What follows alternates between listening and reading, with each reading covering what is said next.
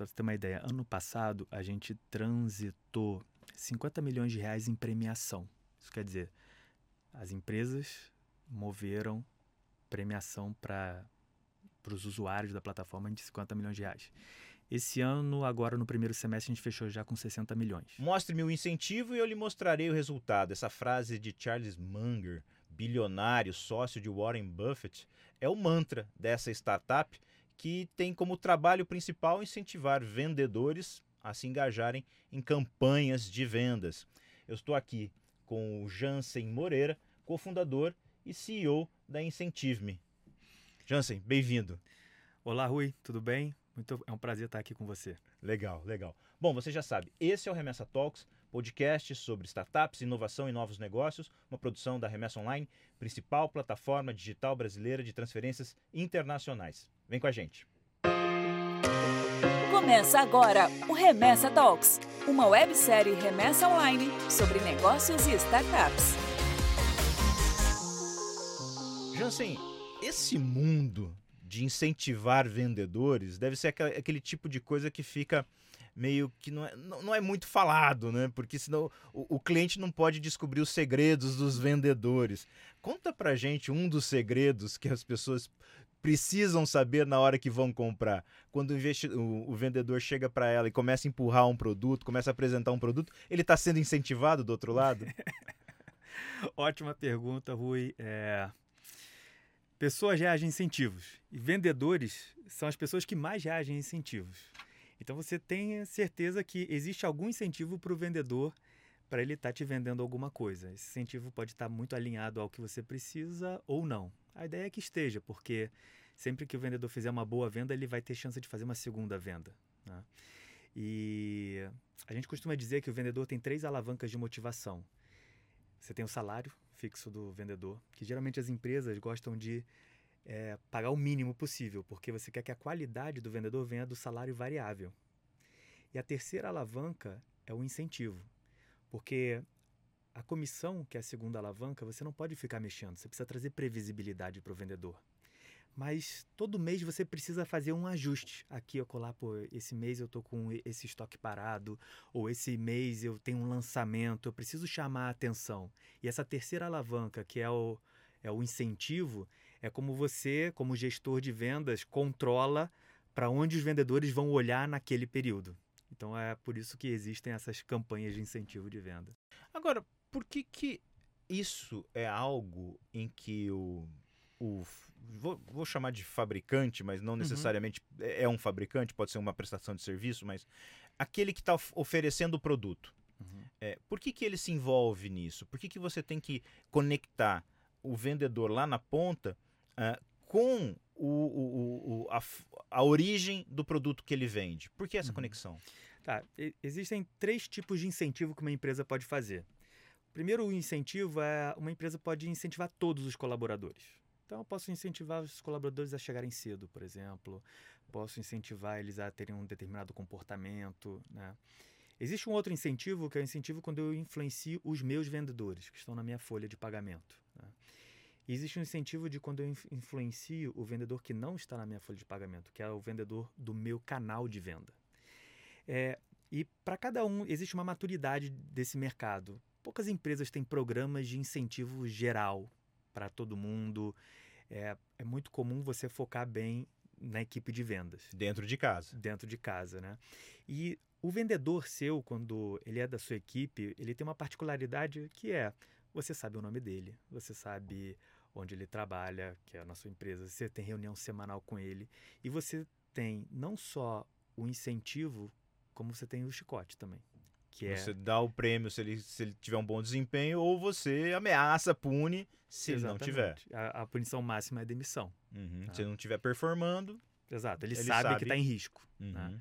Agora, quando você fala com, sobre influenciar o vendedor do seu canal de venda, então, por exemplo, se eu sou uma indústria, eu influenciar o vendedor do meu distribuidor, ou o vendedor do varejo que vende o meu produto, né? o, vendedor, o vendedor que vende o meu seguro da minha corretora, é, da concessionária. Esse vendedor, eu não sei nem o nome dele. Muitas vezes eu não sei quantos são. É, e quando eu consigo saber quem ele é, eu não consigo falar com ele. E quando eu consigo falar com ele, eu só tenho incentivo, porque eu não tenho chicote, porque ele não é meu vendedor. Uhum. Então, essa é a parte do incentivo mais difícil, mais distante, mas onde a gente acredita que tem mais valor. Porque se a gente consegue conectar esse vendedor distante, mas que faz o resultado da empresa, a gente consegue trazer uma eficiência que hoje ela acontece já, mas de uma forma muito rudimentar, muito pouco eficiente. Isso é pergunta de total leigo, nunca trabalhei em área comercial. Isso é normal? Todas as empresas fazem? É. Isso é tão antigo quanto a profissão de vendas, né? e aí eu, eu, eu, entendo o seguinte, é que quem é vendedor, por que, que é que o vendedor recebe comissão e outros departamentos não? Hum. Por que, que o engenheiro não tem comissão, não tem variável, enquanto vendas tem? É porque pela natureza do, do trabalho do vendedor, o vendedor recebe muito mais não do que sim. É a natureza, é um, é um jogo de números. Uhum. Né? Então sempre tem, ó, você precisa ligar para 20 pessoas para conseguir fechar alguma coisa no call center. Você precisa atender tantos clientes, a cada cinco, um vai fechar com você. É um jogo de números. E o número está sempre desfavorável. Ele é sempre um número maior de nãos. Então você precisa ter essa motivação, você precisa dar esse gatilho de falar o seguinte: olha, eu sei que é difícil, eu sei que é não. E você não pode desanimar. Na verdade, você tem que ficar feliz com o não, porque quanto mais não você tem, menos nãos faltam para você ganhar o sim. Uhum. Então, por isso que a natureza do, do vendedor existe esses incentivos no formato variável, para que a natureza de receber muito não não desanime ele nessa jornada, uhum. entendeu? Então isso é bem antigo e muito comum. Agora, porque vamos, vamos pensar em alguma coisa, tentar trazer isso para um universo um pouquinho mais palpável para quem também não, não conhece. É, vamos imaginar que eu sou uma indústria de equipamento eletrônico. Sei Uhum. lá, fabrico celular e vou colocar no mercado. Mercado de celular é altamente concorrido. Não só pela quantidade de, de, de, de fabricantes, mas quantidade de modelos. Uhum. Né? Tem, tem empresas que você olha lá, o cara tem 10 modelos em, sendo, sendo vendidos. E aí você tem que priorizar, cara. O, o, o fabricante lá tem o interesse de qual produto ele quer vender, porque está alinhado com o que ele bota na linha de produção. Como é que funciona para esse cara, então, é, fala- conect- estimular o vendedor lá na ponta? Porque que no final das contas, esse vendedor que está lá na ponta vai vender aquele modelo X desse fabricante e não o do outro. Uhum. Que tem um, um telefone celular igualzinho, que faz as mesmas coisas por um preço bastante parecido. Sim. Essa é uma ótima pergunta, né? Porque hoje os produtos estão muito similares mesmo, Uhum. né? Então as diferenças são sutis. Muito Né? sutis, muito sutis. As preferências, elas são construídas muito muitas vezes fora ali do próprio contexto do vendedor. Muitas pessoas já já chegam na loja com um contexto construído, né? Mas repara, vamos usar esse exemplo do celular, um fabricante de celular e um varejista, uma loja. Então imagina uma loja que você compra celulares. Você chega lá, provavelmente ela tem uma uma bancada de celulares que tem ali 20 modelos de celulares de diferentes marcas. E tem o quê? Dois vendedores nessa bancada. Vamos botar esse como exemplo.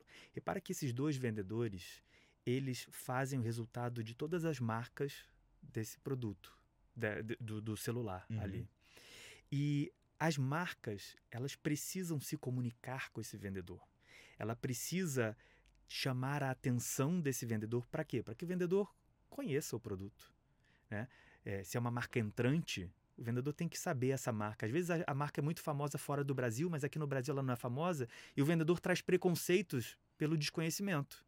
Então, como é que a empresa consegue é, romper esse preconceito? Um dos jeitos de você fazer é um incentivo. Olha, eu sei que você não quer conhecer essa marca, eu sei que você tem um monte de coisa para fazer na loja, mas eu te dou essa recompensa se você parar um minutinho aqui e, e aprender quem somos nós. Uhum.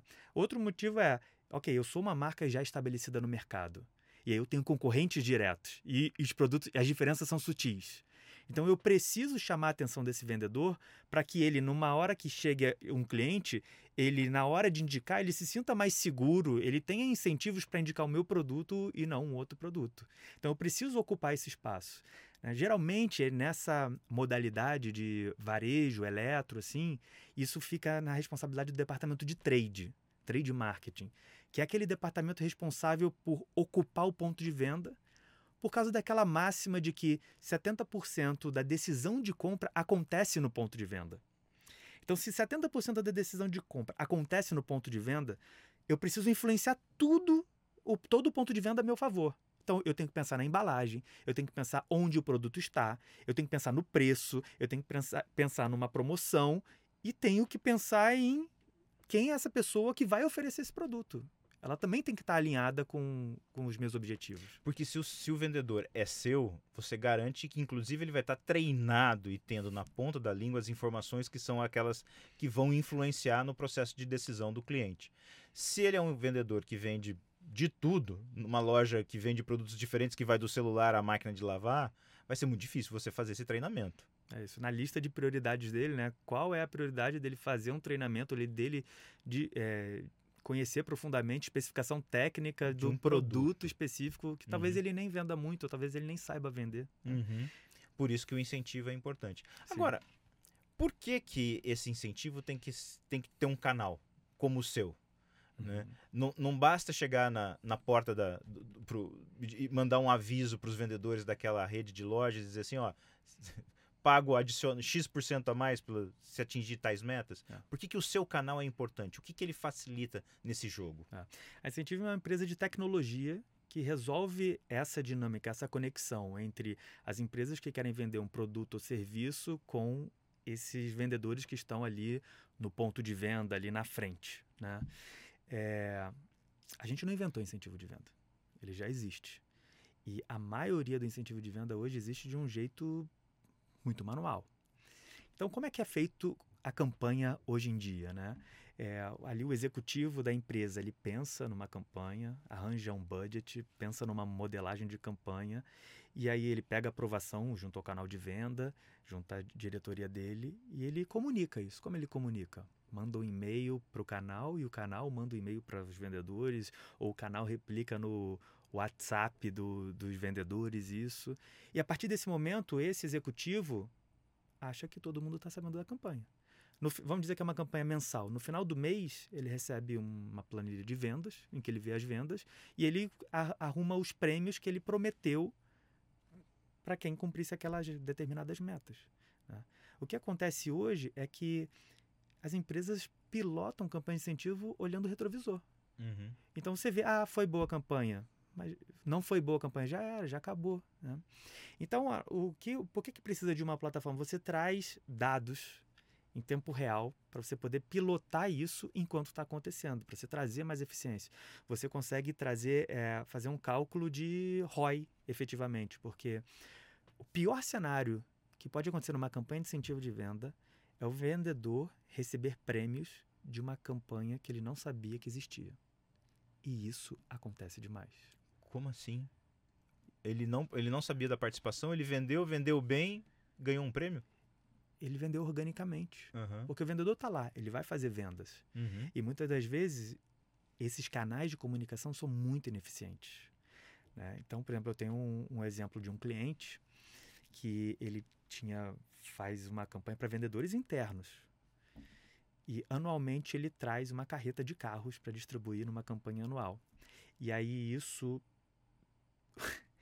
chegou a carreta, todo mundo desceu, isso antes da pandemia, para ver as carretas e um vendedor falou pro diretor, né? O que, que é isso? O diretor, ah, são os carros da campanha. E esse vendedor tinha ganho o carro. E não sabia nem que ele estava participando. Ele não sabia. E aí o diretor falou: ó, não dá para a gente continuar entregando carro para quem não sabia. Uhum. Né? É, tem um outro exemplo também. Porque se ele soubesse, muito provavelmente ele teria tido um desempenho ainda melhor. Desempenho muito melhor. Uhum. Né? A outra coisa também que eu já tive, é, já, já, já, já vivenciei, é eu chegar, por exemplo, num varejista é, nosso, é, que antes de fechar com a gente, isso aconteceu. de manhã, primeiro horário, eu eu subindo o elevador junto com a pessoa desse varejo, ele estava com uma bolsa de academia, né? Eu falei, ah, você está vindo da academia? Ele, não, tô vindo da seguradora. Por quê? O que, é isso? Isso aqui é uma bolsa com cartões presentes da campanha da seguradora de três meses atrás, que eu fui lá com o meu carro pegar a bolsa para agora distribuir loja a loja para chegar no vendedor. Uhum. Esse vendedor, três meses atrás, ele nem lembra da campanha. Uhum. Ele nem sabe, ele vai receber esse cartão, ele nem nem sabe o que, que é. entendemos qual é o problema. Como é que se soluciona isso?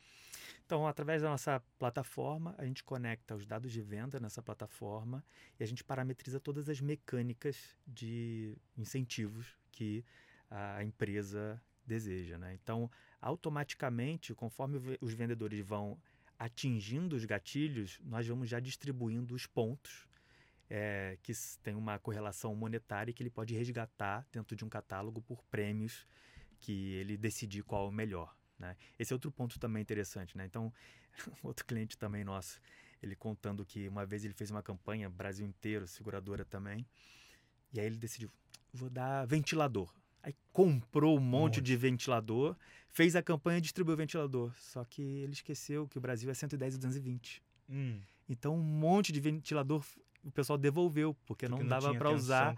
E aí ele ficou cheio de ventilador embaixo da mesa, tendo que refazer a campanha só nas regiões de 110, 220. Então, essa, essa modelagem de o vendedor ganha um ponto e dentro desse ponto ele acumula o tempo que ele quiser, o valor que ele quiser para ele atingir o, e resgatar um prêmio de desejo, é muito melhor porque cada vendedor tem um desejo específico. Uhum. Né? Que é uma mecânica que também é fácil de ser entendida, porque é algo semelhante que é adotado, por exemplo, naquelas milhagens de cartão de crédito. Você comprou, ganhou ponto, acumulou, troca por um prêmio. Sim. Então é, é fácil de, de explicar a mecânica também. É isso, isso facilita. Quem é que adota isso? Você pode abrir quem são seus clientes? é, a gente parte da, daquela premissa de quem tem algo para vender tem verba para vender. Para uhum. fazer dinheiro você precisa gastar dinheiro. Então esses são os nossos clientes. São empresas que têm de produtos ou serviços e que elas precisam aumentar o sellout né, desse do, do portfólio delas. Então a gente tem empresas como clientes. É, o nosso perfil são empresas B2B enterprise, geralmente globais, que tem nos segmentos de varejo eletro, então as maiores indústrias de varejo que atuam no varejo eletro são nossos clientes, é, as maiores seguradoras são os nossos clientes, é, os maiores é, grupos de educação são nossos clientes também. Tem que ter incentivo para vender educação? Toda venda precisa de um incentivo. Não é fácil vender. Então, se você colocar, é por isso eu não sei se você já teve a experiência, mas coloca um time de vendas sem variável e vê o que acontece com esse time. Ele não tem nenhum estímulo para bater a meta ou para não bater a meta. Uhum. Então, vendas tá, tem que estar tá sempre incentivado. Tem vários jeitos de incentivar, uhum. Mas você precisa estar tá sempre incentivando o time de vendas. Uhum. Entendi. Agora, como é que você descobriu que essa era uma dor do mercado? Onde é que você estava? O que, que você fazia? Que olhou para isso e falou assim: aqui tem a possibilidade da criação de um, de um negócio que vai solucionar esse problema. Ah, eu vivi a dor, né? Acho que como muito empreendedor, você vive a dor e você fala: não tem ninguém endereçando isso, então vou resolver. Então, na minha carreira, eu, antes de empreender, é, incentivo meu primeiro empreendimento, né? Então, eu era executivo de uma grande fabricante de celular. Dei o exemplo certo, então. Exato, exatamente. E eu era responsável por fazer a venda para operadoras de telefonia e para alguns varejistas. Né? E aí, o que acontece nessa dinâmica é o seguinte: quando você é um gerente de conta, você precisa fazer duas vendas, na verdade. Porque você precisa fazer o sell-in para o seu canal de venda, que é quando o seu canal de venda, digamos, um varejista concorda, ok, vou comprar mil celulares seus. Uhum. Você fez o sell-in, agora ele está no estoque. Mas agora você precisa ajudar esse seu canal de venda a fazer o sellout, que é ele vender, vender o cliente. produto, vender para o cliente. Porque se ele não vender, ele não tira o próximo pedido. Uhum. Então todas as indústrias já organizaram um, um, um, modelo que é toda vez que um cliente faz um sell-in, aparece uma verba de marketing para esse gerente de conta usar da maneira mais criativa e inteligente para que o sellout aconteça mais rápido. Uhum. E quando eu sentava com os compradores e falava, olha, tem essa verba, vamos... Como é que a gente pode usar ela da maneira mais efetiva? O comprador vinha com um cardápio de opções. Vamos fazer mídia, vamos botar no outdoor, vamos colocar na televisão, aquelas coisas Rádio. Todas. E aí umas coisas engraçadas que regionalmente funcionam. Vamos botar um pipoqueiro na frente da loja para trazer gente. Uhum. Ou então você pode botar um promotor de vendas ali, ou você pode fazer uma campanha. E dentro de todas essas dessas opções, eu reparei que a única que nasce com ROI positivo é a campanha de incentivo de venda. ROI positivo significa o que eu vou colocar e vai ter retorno. Para Exato. cada real que eu investir ali, vai vir um real e algo mais. Exato. Uhum. Exatamente. Por quê? Porque a campanha de incentivo eu só pago se ela tiver re- resultado. Hum, Todas as outras eu pago e pode ser que tenha resultado Pode ser que ou não. não. Uhum. Então, se eu pagar uma mídia de televisão, saiu a televisão, não teve a venda, eu gastei minha verba, o, esto- o problema continua lá. Uhum. Então, eu dava muita preferência por fazer campanha de incentivo. Só que a operação disso era muito burocrático e continua sendo, apesar de ter passado um Covid que todo mundo teve que se digitalizar, continua sendo muito burocrático esse processo de negociação de uma campanha de incentivo de venda, né? E aí eu olhei isso e falei, tem que ter um jeito melhor. E aí eu falei, e não dá para eu resolver isso só para a empresa que eu trabalho, eu, eu vou resolver isso para o mercado. E aí foi quando eu dei esse salto de fé há uns seis anos atrás. E como é que foi a receptividade da sua ideia? Ah, é muito interessante isso, porque empreender como startup, no caso, você está quebrando paradigmas. Você está trazendo jeito, um jeito novo de fazer algo. E as grandes corporações, que são os nossos clientes, nosso foco, empresas B2B, enterprise, né? Elas têm processos muito amarrados. Uhum. Né? E as pessoas que estão lá, muitas vezes têm perfis de eu quero manter um emprego, eu prefiro não arriscar para manter um emprego do que arriscar e Sim, eu- eu- principalmente quando você entra na grande corporação. O cara entrou ali e falou: daqui eu não vou sair mais. O que eu devo fazer para não cometer erros? é isso. Não arriscar. É isso. Não arriscar. Exato. Uhum.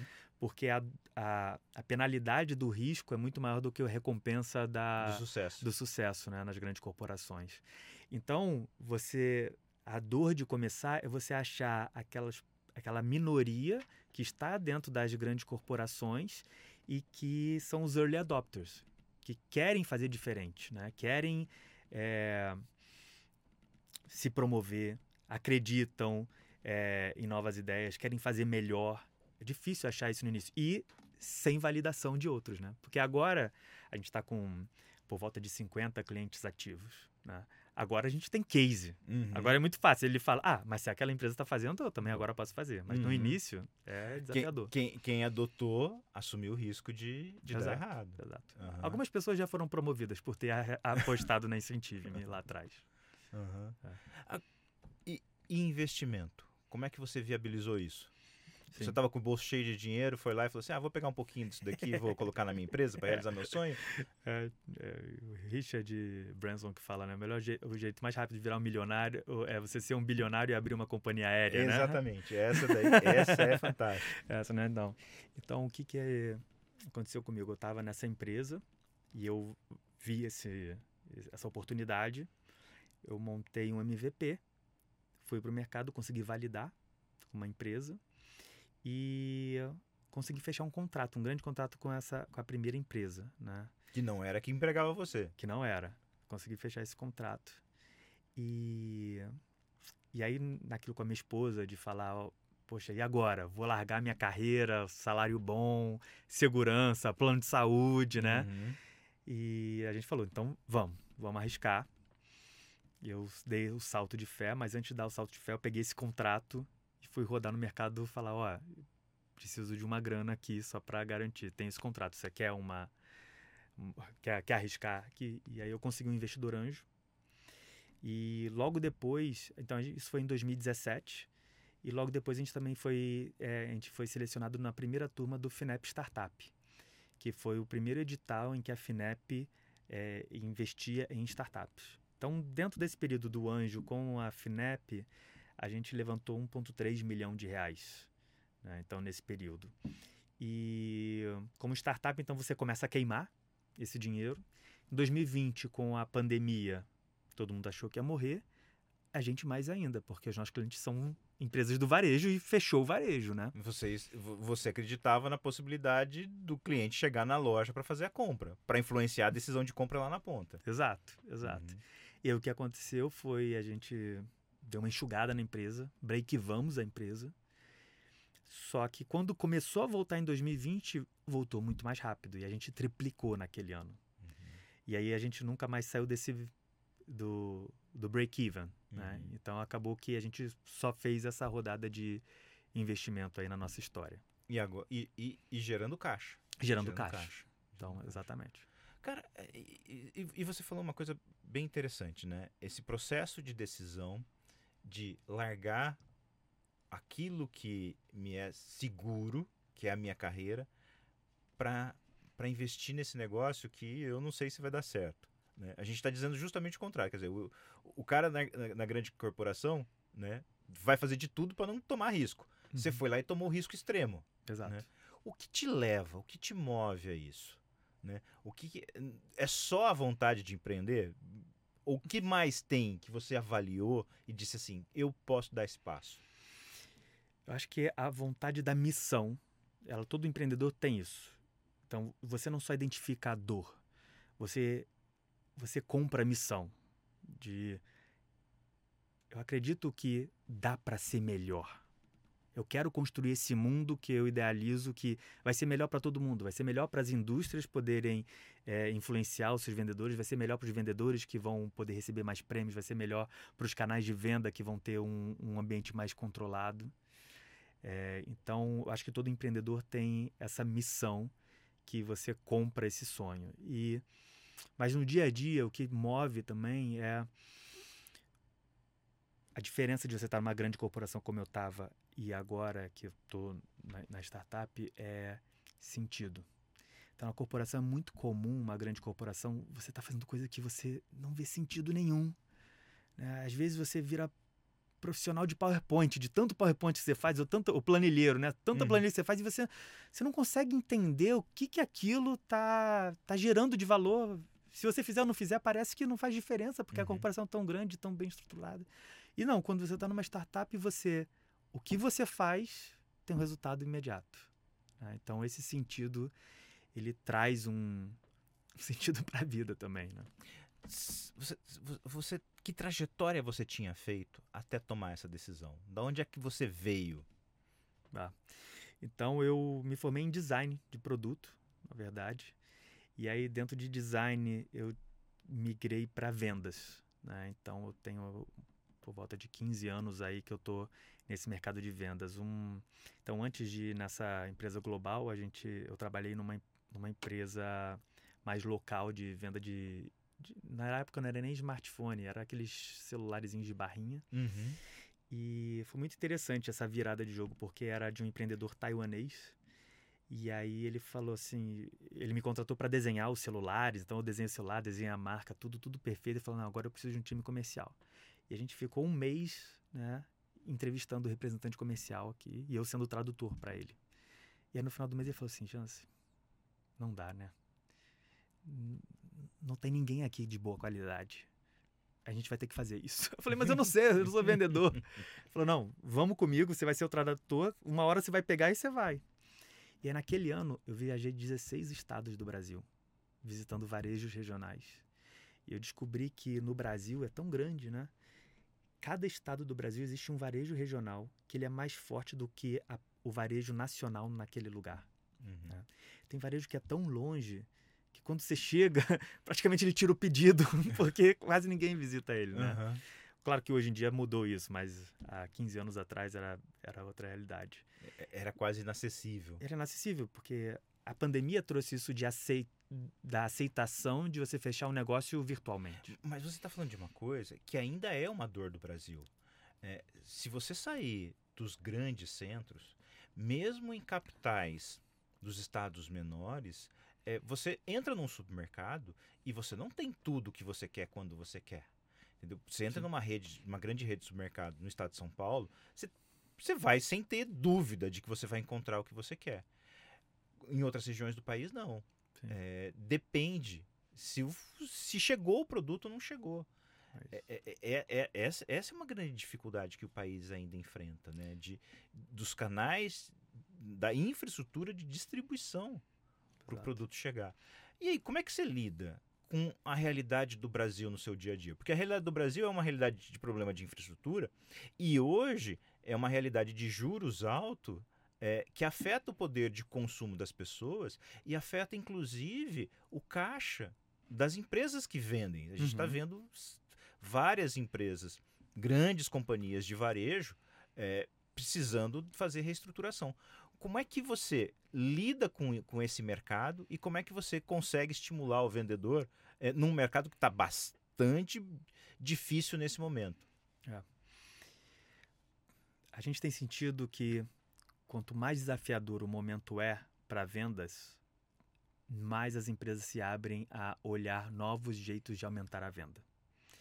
Então, por exemplo, o varejo, né, que está sofrendo por causa da taxa de juros, está sofrendo por causa da situação econômica, ele está muito mais rece- receptivo a ouvir sobre novas tecnologias, novas possibilidades nesse O cara que momento. está sentado na cadeira lá já está sentindo o risco de não ter ela por muito tempo, está disposto a, a arriscar. É isso, é isso. Uhum. Exatamente. Então, é, a gente tem. Então, igual 2020, né? Que foi a pandemia. A gente teve aquela contração nos três primeiros meses, mas depois que soltou, a gente acabou triplicando. Esse, esse ano agora a gente está vendo de quanto mais apertado fica, mais ágil as pessoas estão Tomando decisão. tomando decisão para achar novos meios Uhum. mais abertas. É, é, é, e isso impacta de, que- em, em- em- que, de que forma no teu negócio? Você está crescendo quanto? O que, que, você, o que, que isso virou para você? O que que, como é que tá a empresa nesse momento? Sim, ótimo. A gente triplicou, depois dobrou e dobrou de tamanho em questão de receita. Hoje, só pra você ter uma ideia, ano passado a gente transitou 50 milhões de reais em premiação. Isso quer dizer, as empresas moveram premiação para os usuários da plataforma de 50 milhões de reais. Esse ano, agora no primeiro semestre, a gente fechou já com 60 milhões. Então, quer dizer, a gente vai passar os 100 milhões esse ano Uhum. de, de, de transitação, então- de transação. Então, provavelmente mais do que dobrar. Então, a gente está nesse ritmo de, de dobrar, preparando a empresa para ano que vem triplicar novamente. E por que que você colocou esse número de triplicar? O que que tem nesse cenário de 2024 que permite fazer uma previsão como essa? É, quando você tem uma startup, você quanto mais você cresce, mais infraestrutura você tem. Né? Então agora a gente está com uma equipe de vendas muito ajustada, equipe de operação com um porte muito robusto. né? Então essa infraestrutura que a gente tem, a gente está com um, um tamanho para aguentar um crescimento maior do que a gente vem tendo. Uhum. Então é muito mais uma preparação interna do que olhando uma oportunidade de mercado, porque o o mercado ainda está muito muito aberto nesse segmento, né? Tem muito, muita campanha manual rodando nos WhatsApps, né? Que a gente pode melhorar. Você tá, você tá com um, um portfólio já de cases interessante Uhum. para apresentar. Isso deve estar facilitando a, a, a, a conversa com novos Sim. clientes. E você ainda consegue olhar nesse, nesse período até 2024, é, a gente ainda vai estar com juros pesado, Uhum. mesmo agora com, com essa retomada da redução. A gente está com juros muito altos. No- Ano que vem ainda vai ser um juro alto. Isso. Você acha que esse cenário é favorável para você? Sim, sim. E, e- e o cenário da tração mesmo, né? Uma vez que você ganha certo corpo, você começa a ganhar uma outra velocidade. Então a gente está muito confiante nessa nossa capacidade de, de crescimento, de entrega, de reconhecimento do próprio mercado. E, e- e você acha que dá para escalar fora do Brasil? Esse modelo funciona em outros lugares? Funciona. O, o mundo funciona à base de incentivo? Tem venda no outro país? Tem. Tem vendedor? Então tem. A cabeça é igual, não muda. Exatamente. A mesma dinâmica, as mesmas dores. Sendo que, por exemplo, nos Estados Unidos é um mercado quase 100 vezes maior. Vocês têm isso no, no radar de vocês? Vocês estão olhando para fora? Dá para fazer essa- esse pulo? É um passo não no curto prazo. Uhum. Curto prazo ainda tem muito trabalho a ser feito aqui no Brasil, mas é um passo que será dado em algum momento, com Uhum. certeza. O FINEP Hum. tá no teu board? Diz que isso é necessário? Qual, que, qual é o papel do FINEP eh, na empresa? Ou só financiou? Ele financiou e ele, ele atuou muito mais como um, um meio de governança. Então ele impôs limites em que a gente tinha que seguir. Então a empresa sempre cresceu com muita transparência, com muito controle em todos os dados, sempre para dar os reports que eles pediam. Né? Uhum. Então ele, ele, serviu mais nesse modelo assim do que uma expansão. Ele não é um, ele não é o tipo de, de, de, de conselheiro que diz para você vai para cá, vai para lá. Não, não é ele, esse o papel. Isso é muito positivo, inclusive. Uhum. Ele realmente dá muita liberdade para o empreendedor uhum. de ele não bloqueia nada, ele só pede que as coisas sejam feitas muito by the book uhum. mesmo. Uhum. Próxima rodada. Necessita, tá de olho, tá, vai buscar. O que, que é. vocês estão pensando sobre mais capital para realizar os projetos? É. Nesse momento a gente não precisa de capital, a empresa está capitalizada, mas a gente está sempre aberto e sempre conversando ao smart money. Né? Uhum. Né? Então, a gente, porque como a gente lida com grandes empresas que têm ciclos de venda longo e, e são muito estratégicas, então muitas das vezes é, existem pessoas que conseguem acelerar processos, indicando, é, fazendo conexões que a gente consiga conversar com a pessoa certa, né? Então a gente está sempre aberto a o smart money. Né? Então a gente está muito mais preocupado com o smart do que com o money nesse momento. Uhum. Previsão para 2024 você trouxe triplicar. Uhum. Triplicar num cenário que ainda será de juro real é, uhum. bastante expressivo. É, o setor de varejo, você já falou, é, é, é, é, é o principal canal que essas grandes empresas estão. Como é que você faz isso por outros canais? Dá para fazer isso pelo digital? Dá para fazer isso por sei lá que outro tipo de venda possa haver? Como é que você incentiva isso? É, hoje a Incentive, é, a nossa natureza é nós potencializamos resultados de venda através de incentivos. Então, toda a sua cadeia de vendas, então, se você tem uma indústria, você tem provavelmente o distribuidor, que tem os vendedores, você tem o varejo, que tem os seus vendedores, você tem o cliente. Você precisa calibrar cada alavanca em cada uma dessa desse elo dessa cadeia com os incentivos. Então, a Incentive a gente consegue fazer isso até o cliente final. Então, existem diferentes cenários em que, por exemplo, é, no e-commerce, como é que eu incentivo? Eu não tenho vendedor influenciador no e-commerce, mas eu consigo botar um incentivo para o consumidor final, para ele, naquele momento, ele fazer uma compra, por exemplo, com cashback.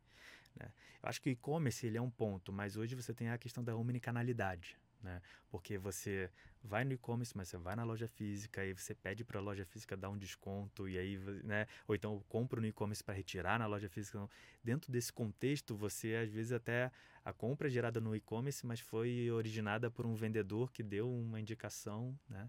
Então, nós temos, nós como plataforma de tecnologia, a gente permite é, é, você calibrar cada um desses elos desse processo é, da venda. Uhum. Jansen, é, é, eu fico aqui pensando justamente nessa, nessa, nesse grande desafio que é lidar com gente. É, e, e, e, e, às vezes eu, eu, eu, eu, fico pensando se não é simples demais só o incentivo financeiro. Tem algo mais que entra nesse jogo? além do dinheiro? Nossa, ótima pergunta.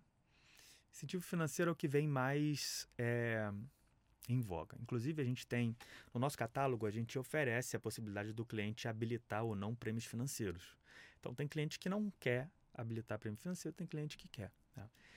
Quando habilita um prêmio financeiro, por exemplo, pode ser um TED, um Pix, um cartão pré-pago, alguma coisa assim, a gente vê um comportamento de 95% do resgate acontecendo no prêmio financeiro. Então, ela é, ele é uma preferência universal. Tá? É, o que você acontece é que você tem muitos gestores que pensam assim, Poxa, mas eu não quero entregar o prêmio financeiro porque o prêmio financeiro ele já pega pelo salário ou pela comissão. Eu quero que ele pegue alguma coisa, sei lá, física, para ele sempre lembrar da gente, né? da, da, da campanha. E o que, só que o que a gente vê, por exemplo, a gente faz campanha que entrega carro, moto, ou então uma TV de última geração que é super cara, né? Geralmente, esse produto já está vendido. Então, quando entrega carro, existe um processo do nosso time entrar em contato com o, ven- o- o vencedor, Uhum. porque a gente tem que fazer esse elo com a concessionária, tem detalhes ali a serem Uhum. feitos. Uma burocracia. Uma burocracia, né? 90% dos ganhadores fazem a seguinte pergunta: a nota pode ser emitida para um outro CPF e não para o meu? Uhum. Então você vê que até quando você entrega o prêmio físico, a pessoa tenta resgatar, tenta converter ela de dinheiro em alguma coisa. Eu, eu até brinco assim, que é legal receber uma televisão 8K, Uhum. mas a segunda televisão 8K é um problema. Uhum. Porque vai ficar na tua casa aquela caixa, você tem que vender por qual preço, como vende, alguém tem que chegar para pegar. Uhum. Então, então é difícil você escolher o prêmio, você descobrir o prêmio que vai motivar todo mundo, Uhum. né? Ah, mas tem algumas pesquisas interessantes, que, por exemplo, é, se não me engano, 70% das pessoas do- que recebem prêmio, uma pesquisa nos Estados Unidos, revelou que é, gostariam de ganhar um dia de folga como premiação. né? E só que é, acho que só 10% das pessoas já participaram de alguma campanha que oferecia isso. Então você vê que tem premiações que não são financeiras, né? E que muita gente quer e pouca empresa oferece. Esse é um exemplo. Dentro dessa pesquisa estava com um pouco menos de, Uhum. de, amo- de vontade, mas tinha é, almoço com o executivo, com o diretor da empresa, né? É, uma viagem para fazer um treinamento, participar de uma conferência. Né? Então você tem diferentes níveis que você pode ser criativo.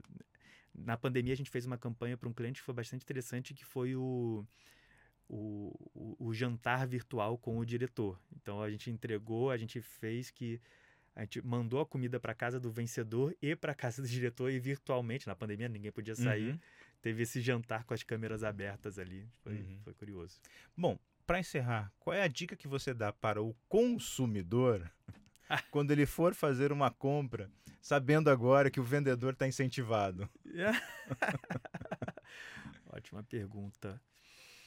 É, eu acho que como consumidor você tem que pesquisar. Você tem que pesquisar sabendo que não é só aquele vendedor tem incentivo. Todos os lugares que você está pesquisando têm incentivo. Então, ah, mas eu vou ver esse blog. Esse blog tem um incentivo que ele escreveu aquele review porque tem um link que leva ele ganha a comissão do afiliado. né? Então acho que você tem que entender essa realidade, que o incentivo ele está permeado em todos os lugares, que você como consumidor só resta tomar decisão por si mesmo na melhor das, das opções. Saiba que nada é de graça, mesmo que você não tenha que pagar nada. É, é o que dizem, né? Quando você não paga nada, você é o produto, né? Você é o produto, ou pelo menos alguém está pagando para você, né? É isso, exatamente. Jansen, obrigado, muito sucesso para vocês. Tomara que a Incentive me possa dar grandes incentivos que beneficiem quem vende e quem compra também. Isso aí. Muito obrigado, obrigado pela oportunidade, foi um prazer. Legal, legal. Bom, esse é o Remessa Talks, um podcast sobre inovação, startups e novos negócios, produção da Remessa Online, principal plataforma digital brasileira de transferências internacionais. A gente se encontra na próxima semana. Tchau, tchau. Esse foi o Remessa Talks, websérie da Remessa Online. A gente se encontra na próxima rodada.